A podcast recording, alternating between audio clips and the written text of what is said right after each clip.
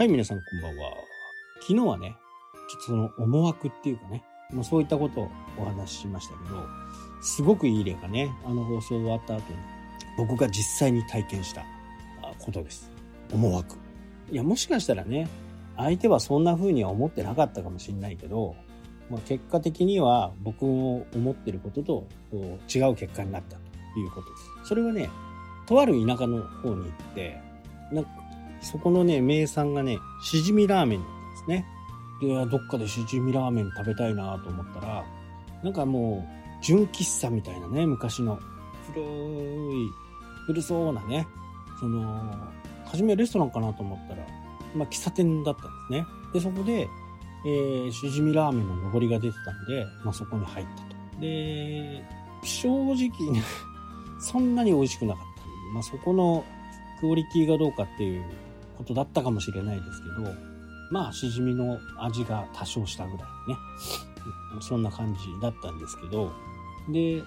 食べ終わってね、こうご年配のお母さんっていうか、もう70ぐらいのお母さんかな。あ、そうだ、コーヒーいるって言われたんですよ。で、そうやってね、コーヒーいるって言われると、皆さんどう思いますか？それって、なんか、サービスしてくれんのかなっていうふうに思うじゃないですか。まあそれが、あの、僕の思い込みだったっていうことですね。で、お会計の時に、えー、しっかりね、まあ安かったんですけどね、まあ別に文句も言わなかったですけど、しっかりラーメン代の他にコーヒー代が取られて、もう匠匠でしたね。まあ乗った僕もバカだったかもしれないですけど、なんかね、もう軽い感じで、コーヒー飲むっていう。なんか、そういうことって日常によくあるじゃないですか。コーヒー飲むとかね。うん、あ、飲む飲む。そしたらお金取られたという話。だから、こう、僕の思いと相手の思い。相手のお母さんもね、そんなこいつから450円取ってやろうとかね。ああ、450円って言っちゃう。450円取ってやろうとか、思ってないと思うんですよね。多分。まあ多分ですけどね。でもそれがね、会見の時に現れて、なんかね、なんか、なんか騙された感がすごくて、まあそういう、なんか悪い言い方をするとね、まあそういう商売もあんだな、みたいな感じ。だから本当になんか思い込みって怖くって、まあいちいちね、喫茶店行くのにね、そんなことを感じな、もうなんか契約書みたいな、ないわけですよね。で、日本の場合はほぼ、まあ最近ちょっとね、チケットとかになったり、食券みたいな形になってきてますけど、まあ、ほぼほぼ後払い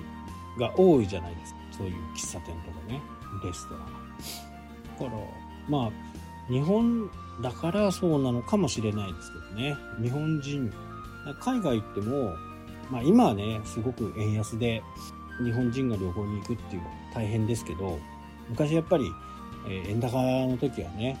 グアムだったかななってった時に、なんか焼肉屋さんがあって、じゃ今日ここで食べようか。社員旅行だったような気がしますね。社員連れてね、今日焼肉しようぜって言って行ったらね、メニュー表がね、2つ出てきて、日本人用の単価、あと普通の単価。だから、